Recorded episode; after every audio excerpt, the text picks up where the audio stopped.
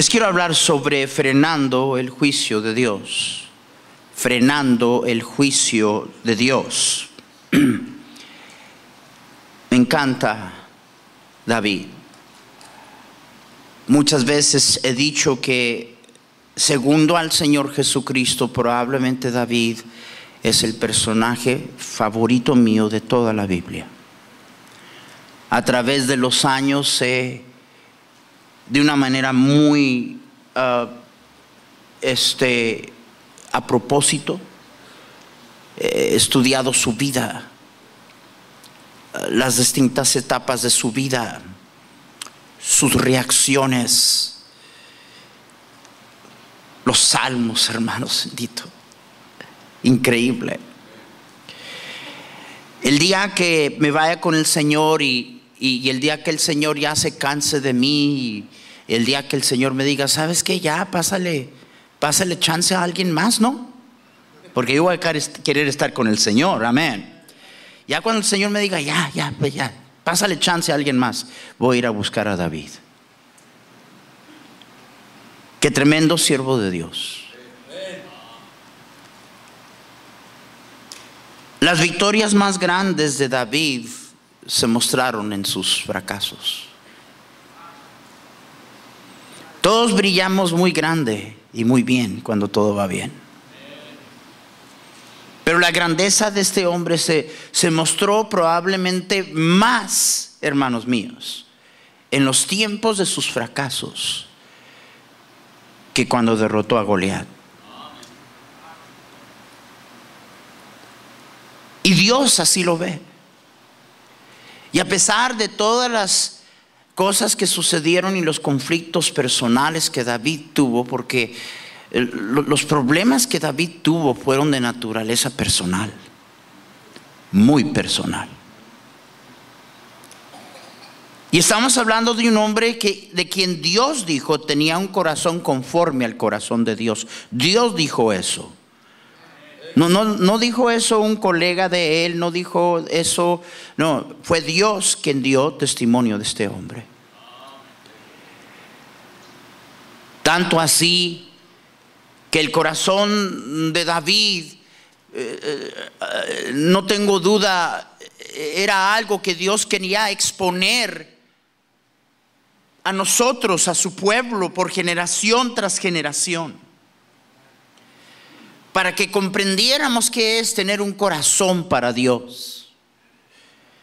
La razón por la cual usted comienza a ver, inclusive después, hermanos, de que Él desaparece y, Él muere, todavía encontramos tanto en Reyes y Segunda de Reyes y en, constantemente vemos que la medida de todos los que vinieron después de Él era, era David. Hizo lo recto ante los ojos de Jehová como su padre David. O dice la escritura, o no hizo lo recto como su padre David. Siempre David siendo usado como esa medida. David, que a pesar de, de todos sus conflictos personales, hermanos, es aquel de, del linaje del cual vino nuestro Salvador. Amén. Y aún en el libro Apocalipsis encontramos a este siervo de Dios, identificando al Mesías como el león del linaje y de la tribu de David. Y por eso me interesa mucho a mí ver cómo es que a pesar de los conflictos y las batallas personales que él tuvo, cómo es que David termina siendo un hombre de Dios, como acabamos de decir, victorioso. Porque cuando todo va bien y cuando estamos en la cima de, de, cualquier logro, cualquier cosa que por la gracia de Dios Él nos concede, pues todos somos tremendos. Y déjeme decir que esto es muy importante para todos nosotros porque, como dijo el pastor, y vuelvo a reencalcar, hermanos, nosotros, estos eran hombres como tú y yo. Una de las cosas que más nos asusta el día de hoy es admitir que tenemos problemas. Y si los tenemos no queremos que nadie sepa. Estamos tan preocupados de nuestra imagen y cómo otros nos ven. Y vamos, he, dicho esto tantas veces, con muy pocas excepciones. Yo encuentro en este libro, ah, yo lo leo en mi Biblia, que los más grandes personajes en la Biblia tuvieron serios problemas. Y doy gracias a Dios que nosotros no somos como ellos.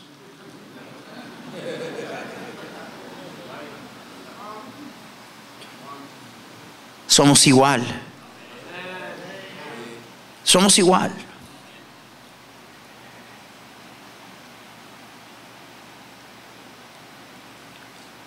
El escenario que acabamos de leer, para los que leen su Biblia, lo conocemos y lo entendemos muy bien.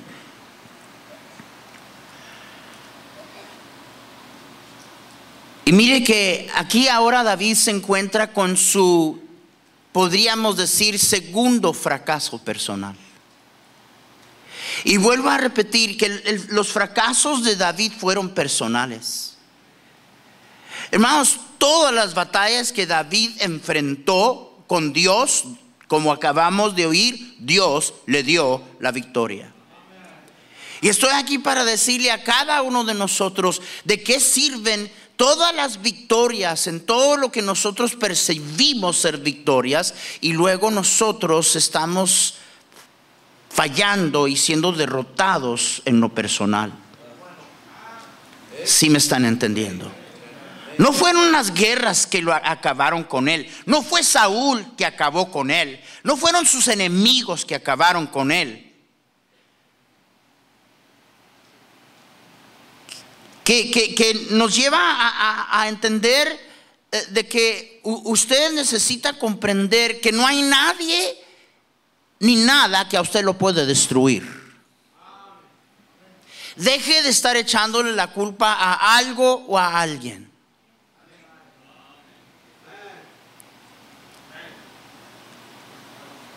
es lo que hacemos por como somos.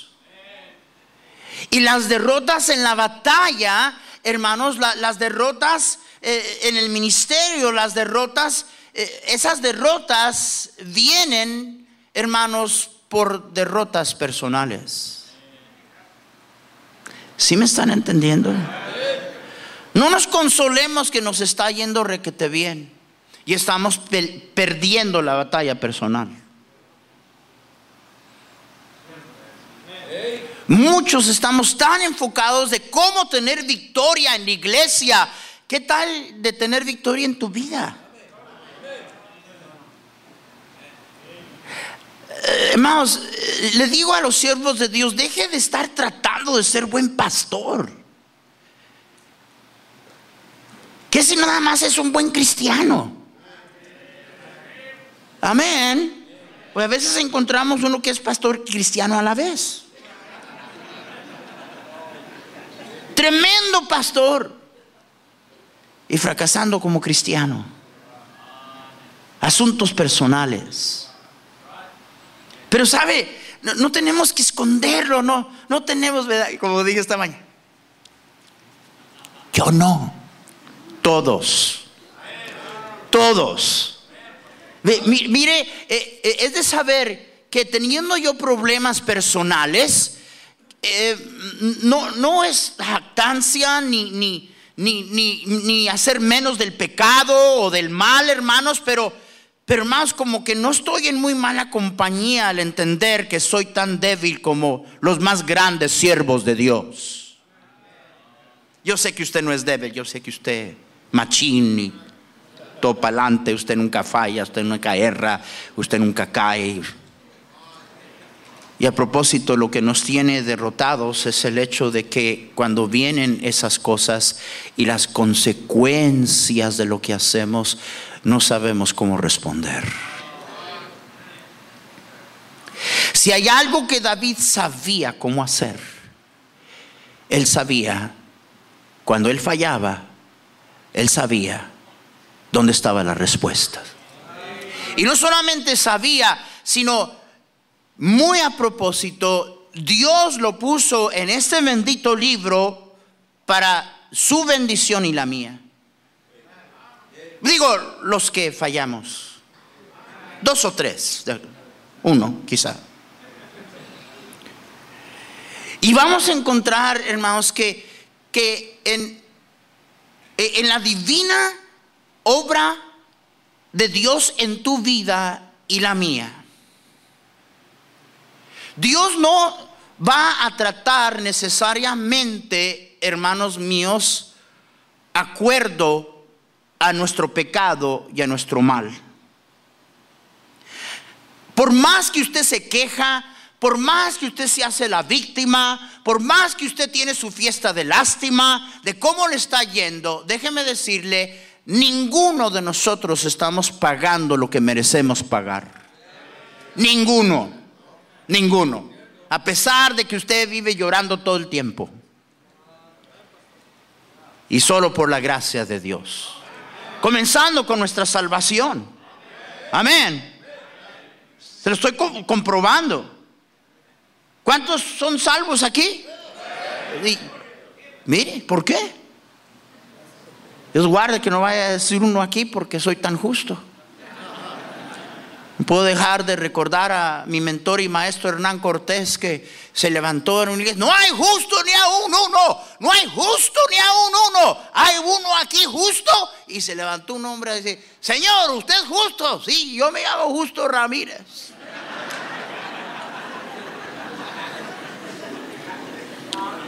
Ah, hermano Hernán. Oren por nuestros hermanos igual en Puerto Rico. Pero David sabía.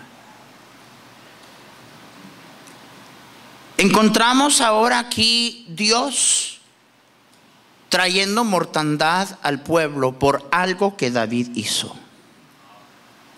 ¿Qué hizo David? ¿Cuál fue el pecado de David? La Biblia dice en Crónicas 21, 2 y 4, y dijo David a Joab a los, y a los príncipes del pueblo, id, haced censo de Israel desde Beerseba hasta Dan, y, informadme sobre el número de ellos para que yo lo sepa.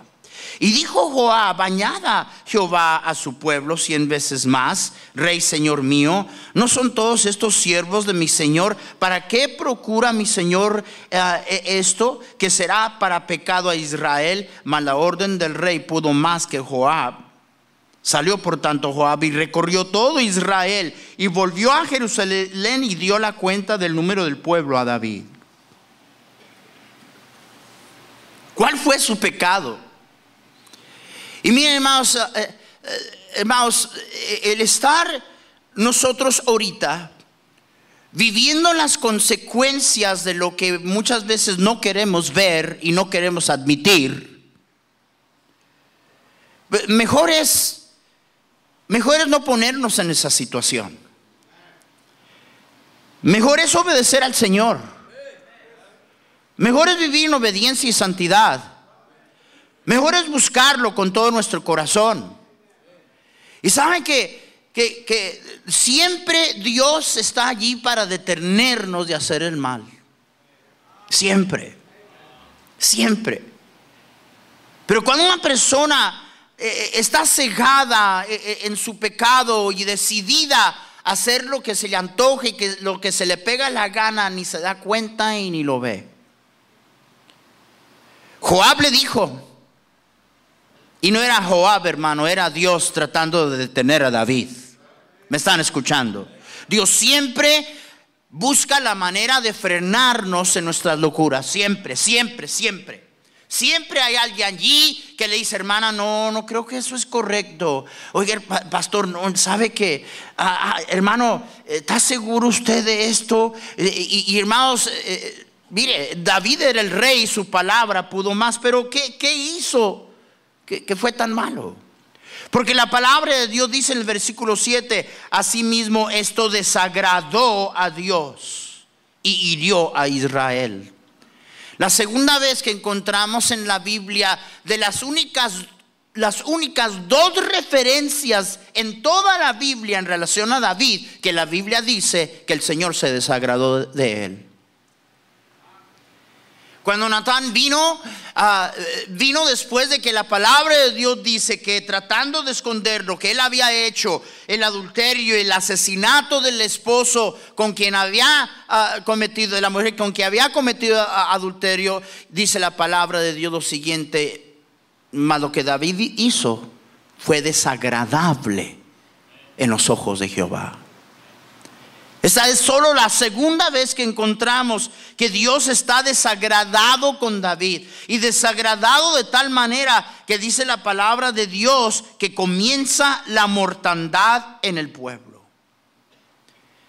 Más que había mal de un censo. Dios mismo había ordenado un censo en números 1, ah, versículo 1 y 3. Habló Jehová a Moisés en el desierto de Sinaí, en el tabernáculo de reunión, el día primero del mes, en el segundo año de su salida de la tierra de Egipto, diciendo, tomad el censo de toda la congregación. Digo, ¿qué, qué malo había de tomar un censo? Pero hermanos, en lo que Joab dice y la forma que, que Joab trata de frenar lo que lo que David estaba a punto de hacer, encontramos la razón de por qué Dios lo tomó de la manera en que lo tomó y trató de una manera tan severa.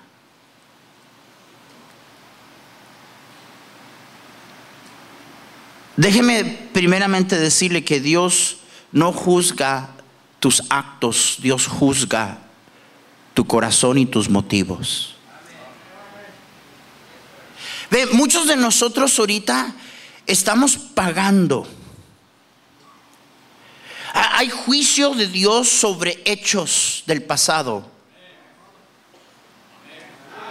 Ahora nos queremos hacer los locos como que como que no, pero sí.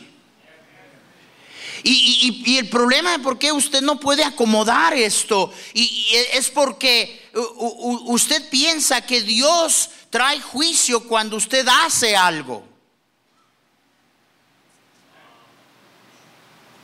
Pero Dios no juzga tus hechos. Porque en otro tiempo lo que hizo David no, no fue ningún problema. No. Tomar un censo, ¿cuál era el problema? Pero era el corazón y lo que estaba detrás de lo que él estaba haciendo que Dios juzgó. ¿Me están escuchando? Ya leímos ah, eh, en estos días 1 Corintios 4, 5, donde la Biblia dice que Dios va a juzgar, va a manifestar las intenciones de nuestro corazón. Y vimos Hebreos 4:12 donde la Biblia dice que, que la palabra de Dios, hermanos míos, discierne los pensamientos y las intenciones del corazón. Siempre se pagan las consecuencias del mal que hacemos.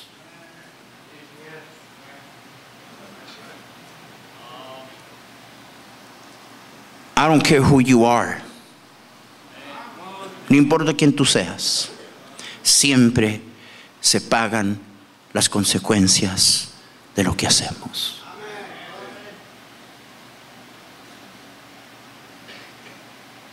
Estamos en un lugar muy peligroso ahorita. Porque en el nombre de la gracia se ha desatado un libertinaje de pecado. No me juzgue. Estamos bajo gracia. Hermanos, ese es el, primer paso a apostasía. Hay un librito allá antes del libro de Apocalipsis llamado Judas, cualquier capítulo que usted quiera.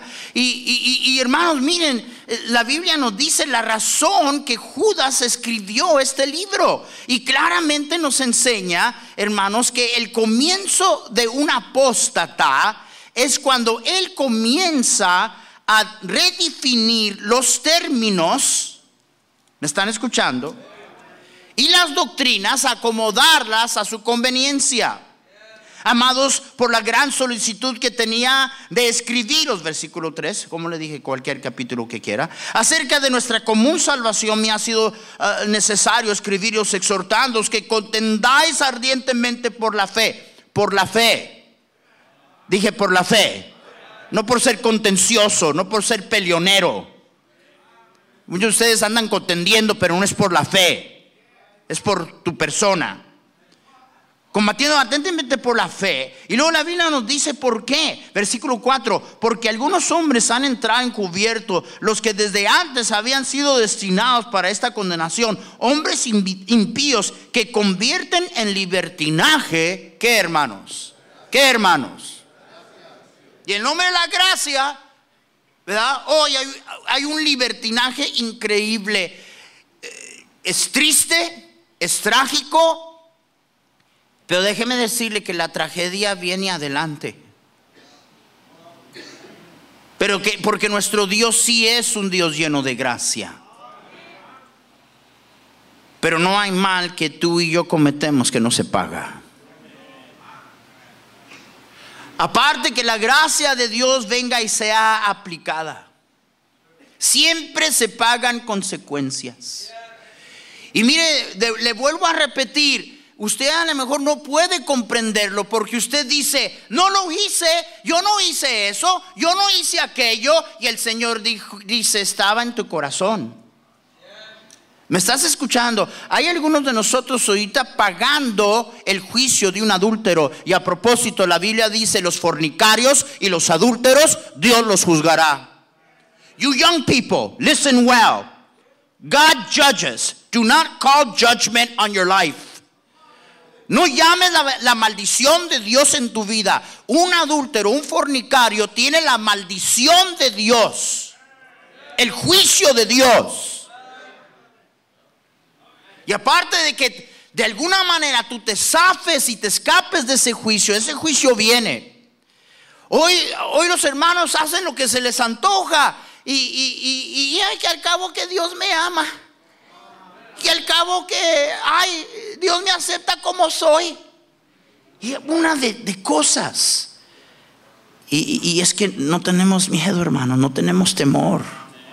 Déjeme decirle lo que más me asusta. Todos nosotros cerramos. Eso de que se nos sube, hermano Gutiérrez, Dios sabe cómo tratar con eso. en cada uno de nosotros. Él sabe cómo tratar con nosotros. Y pasa el tiempo y gracias a Dios que Dios trata con nosotros. Porque sería nuestra destrucción y pérdida completa.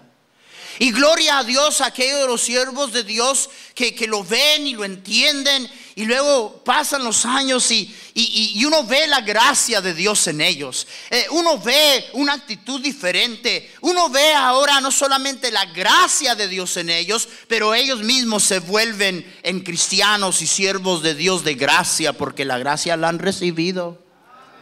Debe decirle el miedo que a mí me da. Me da miedo ver la vida de cristianos donde viene una tras otra, tras otra y tras otra y no responden.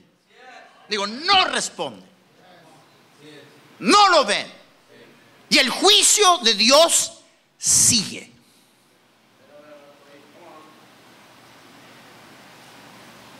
Viene Gad y le dice, te doy tres cosas de escoger tres años de hambre sobre la tierra, tres meses de ser perseguido por tus enemigos, la derrota de Israel, tres días de juicio directo sobre el pueblo.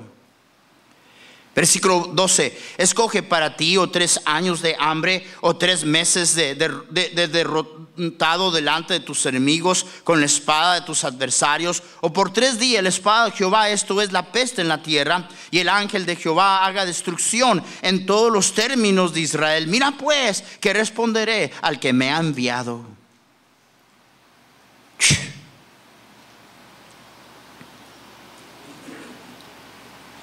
Y envió Jehová al ángel de Jerusalén a Jerusalén para destruirla. Pero cuando, cuando estaba destruyendo, miró Jehová y se arrepintió de aquel mal y dijo al ángel que destruía, basta ya, detén tu mano. Tomen nota de esto. Porque hermanos, antes de que David obedece a la letra lo que el profeta vino a decirle que necesitaba hacerse para que frenara el juicio, Dios ya había detenido la espada. ¿Me estás escuchando? Nuestro Dios es tan bueno, hermanos. Él no se goza en vernos sufrir. Él, no se, goza, hermanos, en, eh, eh, ver el pecado ah, causándonos miseria y dolor. Él no se goza en eso.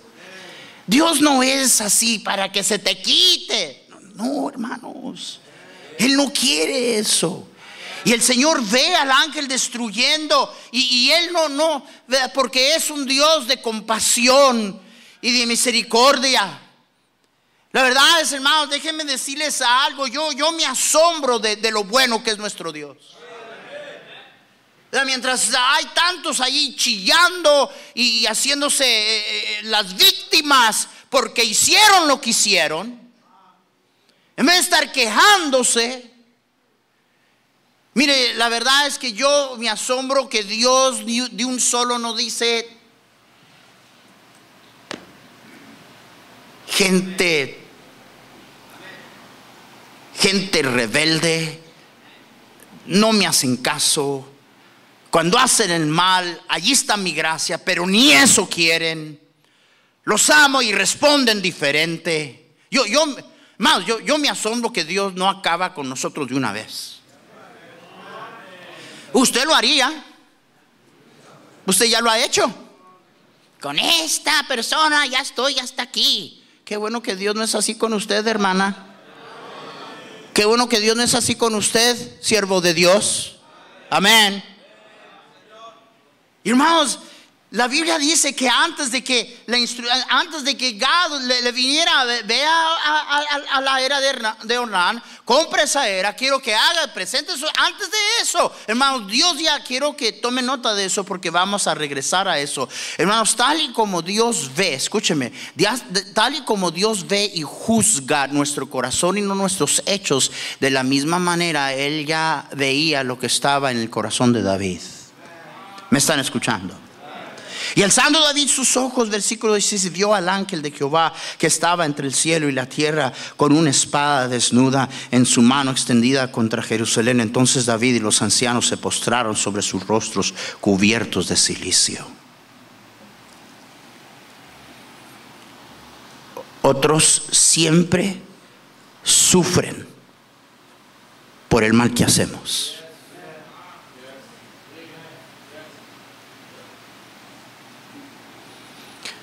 Esa expresión egoísta es mi vida.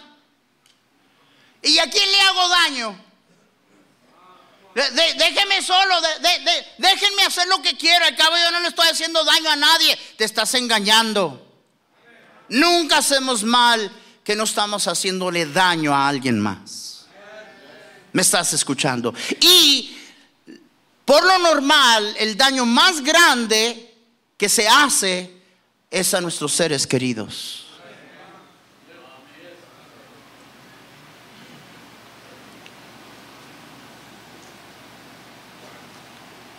La palabra de Dios nos dice que Satanás andaba detrás de Israel. Y oh hermanos, como, como el diablo usó a David para hacerle daño a su pueblo, así el diablo quiere usarle a usted para hacerle daño a otra gente. No nomás arruinar su vida, sino hacerle daño a otros también. ¿Me están escuchando? La palabra de Dios dice, pero Satanás se levantó contra Israel y incitó a David que hiciese censo en Israel. Y es que hermanos, el pecado de David fue en que David se había, había llegado a un lugar donde él quería eh, este, oír de, de, sus logros, de, de, su reino, de sus siervos. Y por eso, da, da, por eso es que Joab le dijo, el pueblo es mucho, no, no tienes que andar con ese orgullo de tantos tengo.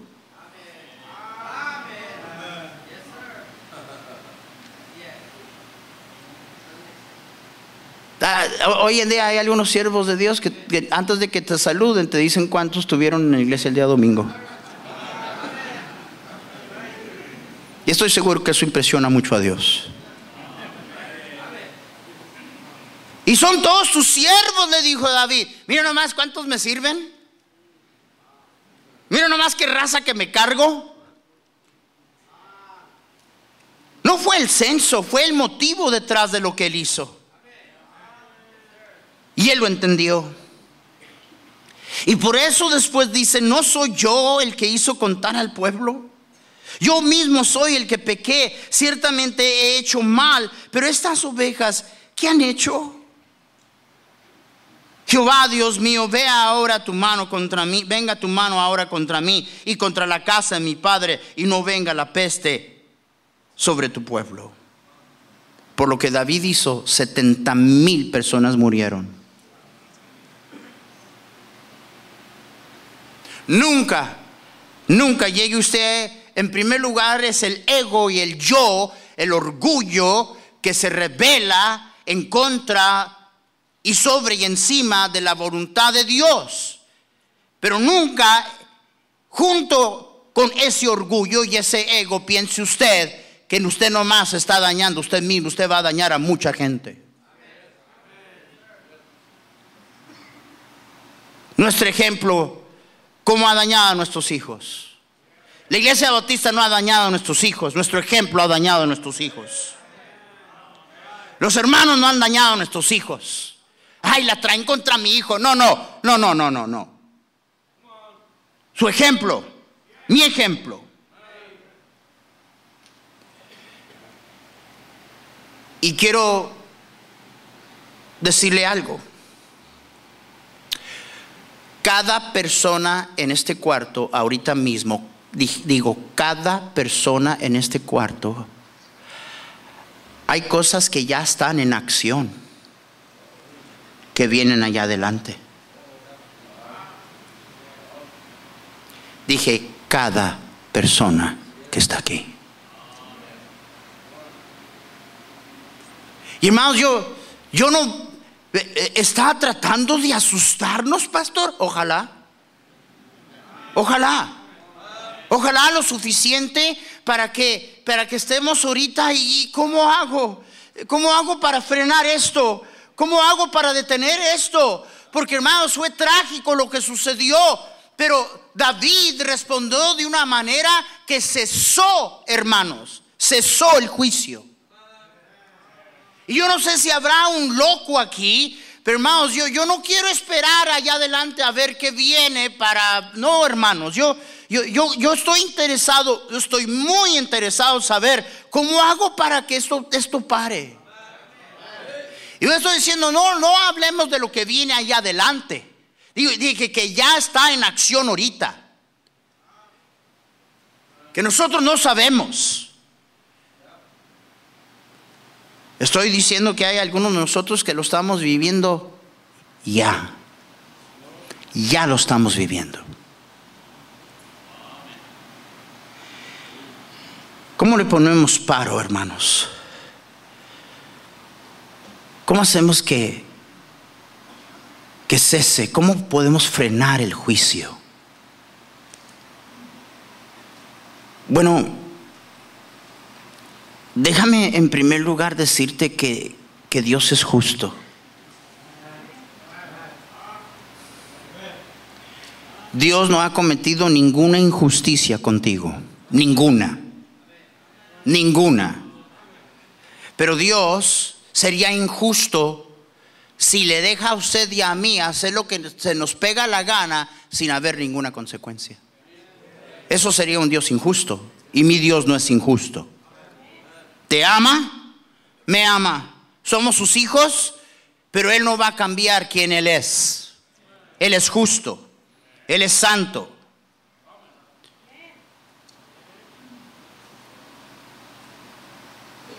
Todos pagamos las consecuencias. ¿Qué hago para frenar el juicio? Número uno, percibir el llamado de Dios al arrepentimiento.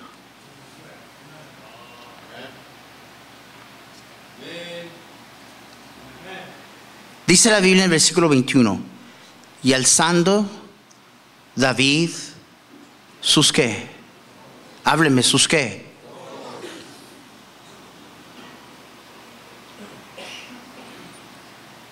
Dios pone ante nosotros cosas dolorosas. Y lo hace a propósito. Dios quiso que David viera. Y no nos gusta ver. ¿Me están entendiendo? Dios pone ante nosotros cosas que quisiéramos que no fueran ciertas, que, quisiéramos que, que desaparecieran. Dios pone ante nosotros, ante nuestras hojas, cosas que nos duelen y nos quebrantan y nos desmoronan. Pero no, no lo hace por malo.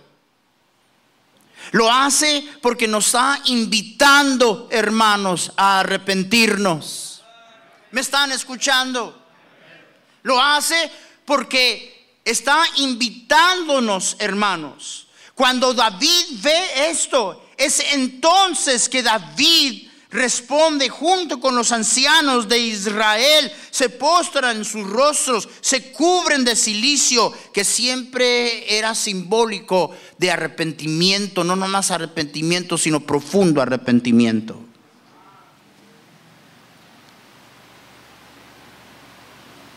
Vuelvo a repetir, no entiendo por qué Dios de una vez ya se olvida de nosotros. Pero tal es la bondad del Señor ¿Qué está sucediendo ahorita en su vida, hermano? En su familia, en su ministerio. ¿Qué cosas dolorosas Dios ha puesto delante de sus ojos que usted prefiere cerrar los ojos y no verlo? Y déjeme decirle que Dios quiso que David lo viera.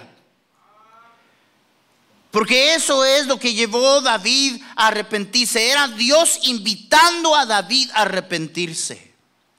O menospreciáis, dice Romanos 2.4, las riquezas de su benignidad, paciencia y longanimidad, ignorando que su benignidad te guía al arrepentimiento. Hermanos, es porque Dios es benigno que te invita a arrepentirte. Y no dice, ¿sabes una cosa? Piérdete.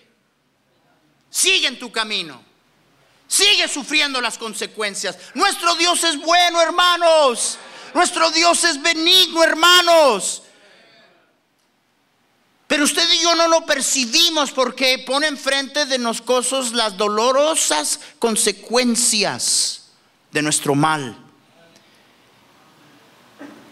Y nosotros, no, no, no lo quiero ver, no lo quiero ver. No, lo vas a ver. Lo vas a ver.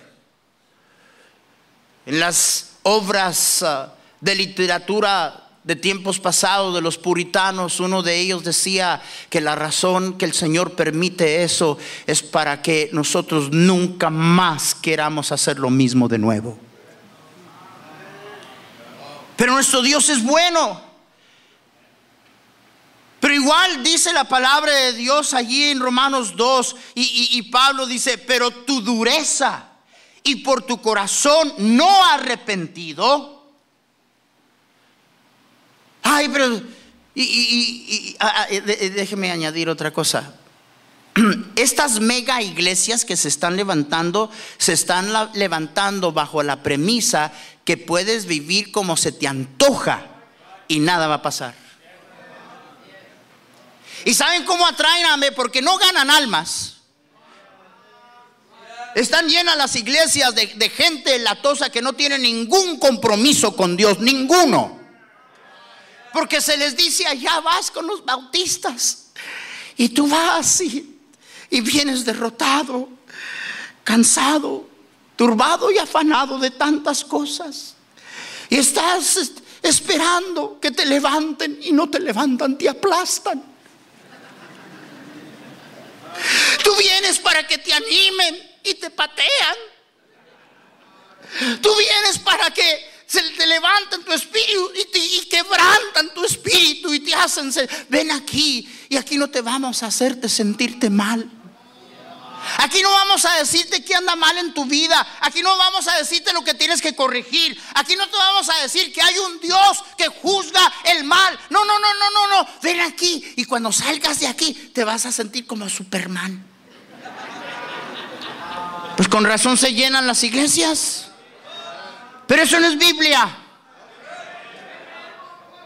Hay consecuencias por las cosas que hacemos, pero hay un Dios que por tan doloroso que sea, hermano, hermana mía, su benignidad nos invita a arrepentirnos y muchas veces esa invitación viene a, a, través de Él poner delante de nuestros ojos cosas que no queremos ver.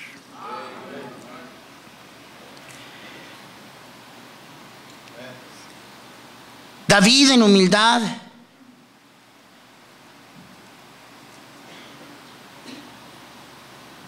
Se le ha de escoger tres cosas. Escoge David y David no escogió. David, hermanos míos, dejó el juicio en las manos de Dios. Entonces David dijo, versículo 13, a estoy en grande angustia ruego que yo caiga en la mano de quién. Porque sus misericordias son muchas en extremo.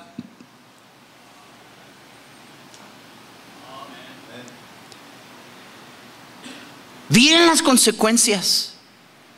Y somos cuando, cuando estamos entrenando y, enseñando principios sobre disciplina de los niños, ¿verdad? Yo, yo, les digo, yo les digo, hermanos míos, si después de que le has metido unas nalgaditas al, al malcriado, a la malcriada, y una hora después, dos horas después, todavía está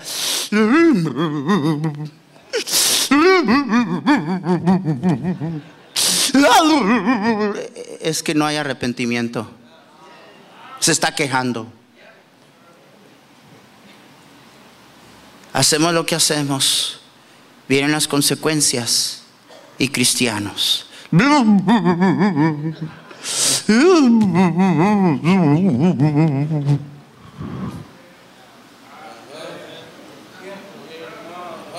Yo no sé sus hijos, pero mis hijos, ¿verdad? Estaban a punto de recibir disciplina y decían, oye, pero nomás una me vas a dar, ¿verdad? Nomás una, ¿verdad?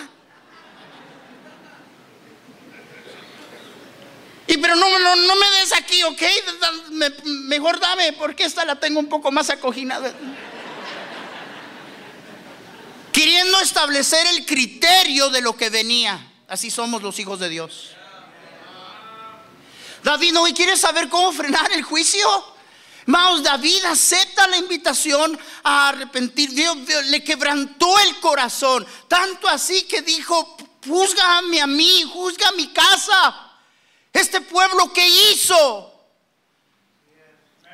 Y luego cuando se le dio a escoger, dijo, Señor, tú decide. Estoy en tus manos. Tú decide. Y qué bueno es el Señor. Lo tercero que David hizo es enfrentar su culpa con responsabilidad. Versículo 21, versículo 8 dice entonces David, ah, dijo David a Dios, he pecado gravemente al hacer esto. Te ruego que quites la iniquidad de tu siervo, porque he hecho muy locamente. Mire la manera en que lo describe. Esto es grave, dice. Esto es grave. Ah, esto es culpa mía. Lo que hice es una locura. No hay ninguna queja en cuanto a la severidad del juicio. No hay ningún intento de justificar lo que él había hecho. y no hubo ningún intento de echarle la culpa a alguien más.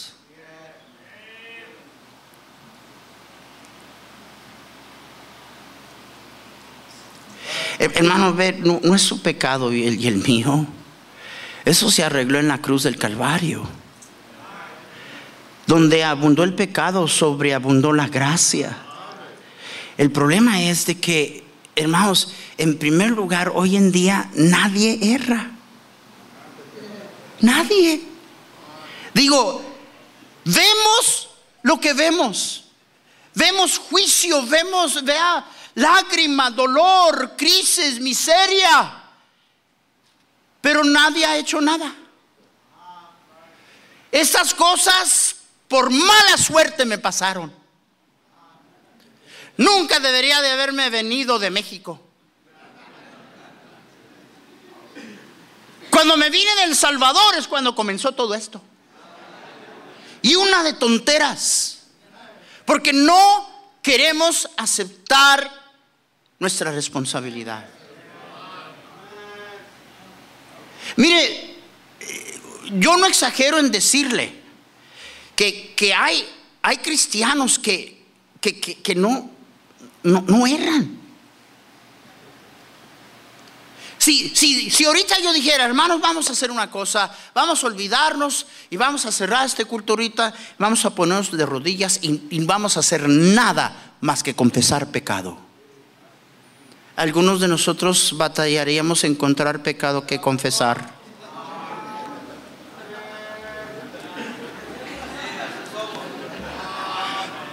Yo, tú, mira, tírate. Ah, el año pasado. Tú te ríes. Vivimos llorando de lo que nos está pasando. Vivimos quebrantados, vivimos en dolor, derramamos lágrimas, pero nadie erra. Estas cosas vienen nomás porque sabrá por qué. No, hermanos, no. David enfrentó su responsabilidad. Si hay algo que David sabía hacer era arrepentirse. La grandeza de David se encuentra. ¿Sabe dónde se encuentra, hermanos, la grandeza del corazón de David? Y porque él tenía un corazón conforme al corazón de Dios, nomás véalo expresarse cuando él le falla a Dios. Ahí está su grandeza. Ahí está su corazón. Salmo 32, Salmo 51.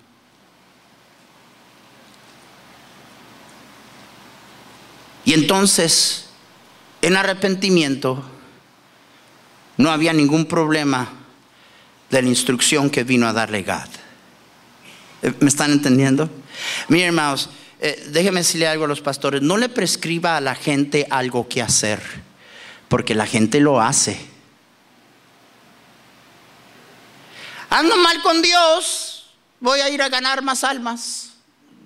Arrepiéntete.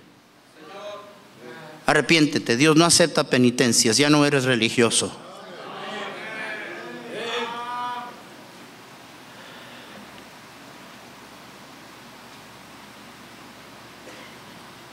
No es hasta que David se arrepiente que entonces la instrucción de Gad no fue penosa. Yo encuentro a gente arrepentida que siguen igual.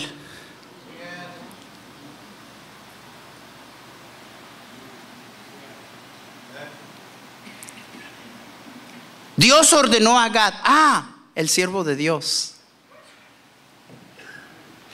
No hay alguien que anda mal que no tiene problemas con su pastor, ni una persona, ni una. Siempre. El pastor, el pastor, el pastor, el pastor. Dale gracias a Dios por tu pastor. Dale gracias a Dios que si Él te llama la atención porque te ama y porque sabe lo que el pecado puede hacerte a ti, a tu familia, en tu vida. Pero viene por orden de Dios God y, le dice, eh, por instrucción, quiero que vayas, compres la era de Ornana, el jebuseo, quiero que hagas un altar. Y, dice la palabra de Dios, versículo 19, ah, y David subió conforme a la palabra de quién? Yo solo a Dios le hago caso.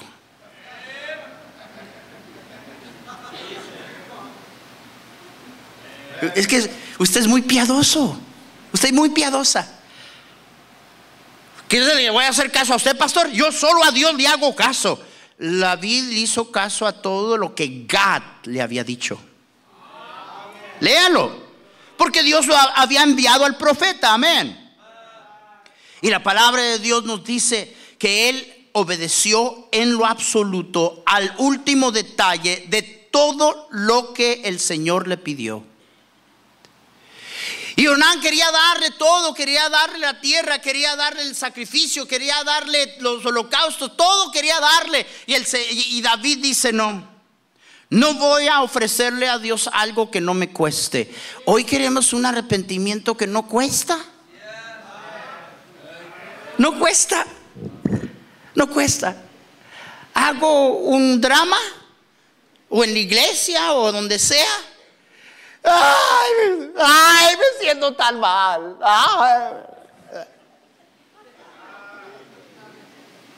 Perdóname, doy gracias. Y luego hasta después hasta dar gracias a Dios. Gracias, Señor, gracias por perdonarme. Voy a seguir en desobediencia, pero gracias. No es que tú no te has arrepentido. Cuando tú te arrepientes, no sigues. Y hoy tú quieres perdón, tú quieres gracia, tú quieres misericordia y seguir igual. Y como decía el pastor, ¿verdad? Mire, mire, no, no digo que lo oímos y usted se lo dice al pastor y se lo dice a otra gente como un medio de explicación del por qué.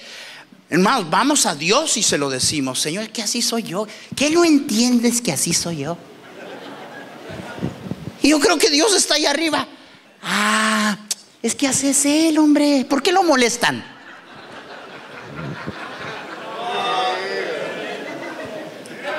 Y luego, como te dije, te vuelves peor. A algunos de ustedes que tienen años y conocen Biblias, comienzas hasta a usar la Biblia y torcer lo que la Biblia dice. Dios me ama tal y como soy. Y lo que está diciendo, voy a seguir pecando que al cabo Dios me ama, es lo que está diciendo. Dios sabe cómo tú eres y Dios dice, sé cómo eres, hija. Por eso estoy tratando de cambiarte. Amén. Pero hoy queremos un arrepentimiento que no cuesta nada.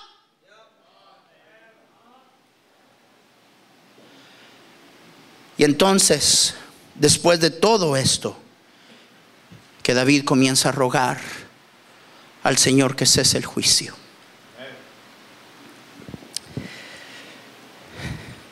Yo estoy hablando de mi persona, porque yo sé que hay gente tan santa aquí. Yo he cometido suficiente mal. Y usted también. Para cobrar una vida de dolores. Veo, usted y yo no creemos eso porque hacemos poco de lo que hacemos. Y por eso se nos hace extraño. ¿Por qué está pasando esto? Ay, ¿a poco nada más por un censo? ¿Me están escuchando? Entonces David estaba en el lugar, Señor, ya párale, no. Pudieras, Señor, ya, dile al ángel que ya, ¿sí? Señor, y dice la palabra, que el ángel volvió su espada a la vaina.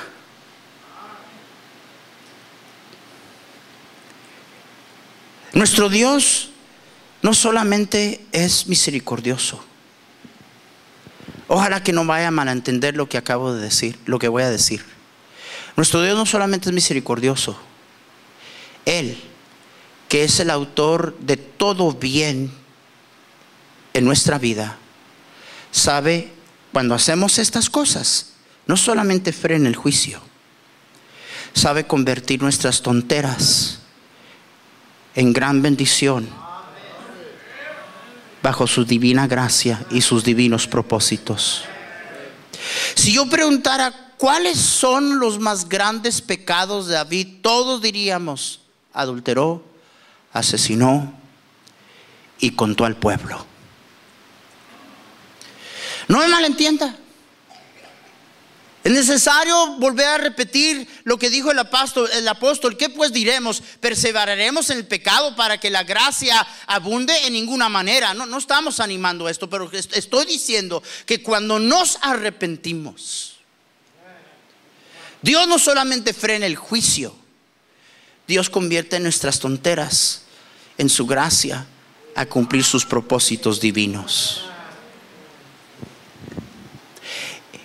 El lugar donde compró David era donde Abraham ofreció a Isaac como sacrificio. El mismo lugar donde se había edificar el templo. El censo nos dio el lugar del templo, el centro de adoración del pueblo de Dios. El censo, lo malo que David hizo. Dios consiguió el, el, local del templo. El adulterio produjo un hijo que se llamaba Salomón, quien edificó el templo. Los dos más graves fracasos de David nos trajeron el templo y adoración. Qué bueno es nuestro Dios. No vamos a elaborar más. Yo no quiero lo que viene. Yo sé lo que yo merezco. Yo le decía a mi, a mi esposa, ¿cómo sigo aprendiendo de tu papá, mi suegro? un hombre duro, un hombre que, hizo tanto daño. Yo lo veía llorando a veces, deprimido, porque sus hijos ni un chifrido le tiraban. Nunca lo oí quejarse, nunca, nunca. Hijos ingratos, malvados, ay sí, he sido tan mal madre, ay. Nunca. Lo que sí oía a veces con lágrimas en sus ojos era esto. Yo sé por qué está pasando esto, Ezequiel. Yo no me ciego. Yo entiendo por qué está pasando. Con dolor y lágrimas. Pero como David, él dijo, acepto, Señor. Estoy en tus manos y cómo Dios dio gracia a ese hombre y cómo Dios lo usó a pesar de sus fracasos y, los dolores. Además, todos hemos fracasado. Y los más grandes fracasos que tú has tenido no han sido en el ministerio, han sido en tu vida personal. Esas son las cosas que nos van a destruir. Tú puedes regarla porque no pastoreaste bien y conseguir otra iglesia, pero tú pierdes la batalla personal y todos hemos perdido esa batalla. David nos ha enseñado qué hacer cuando la perdemos. Vamos a ponernos de pie.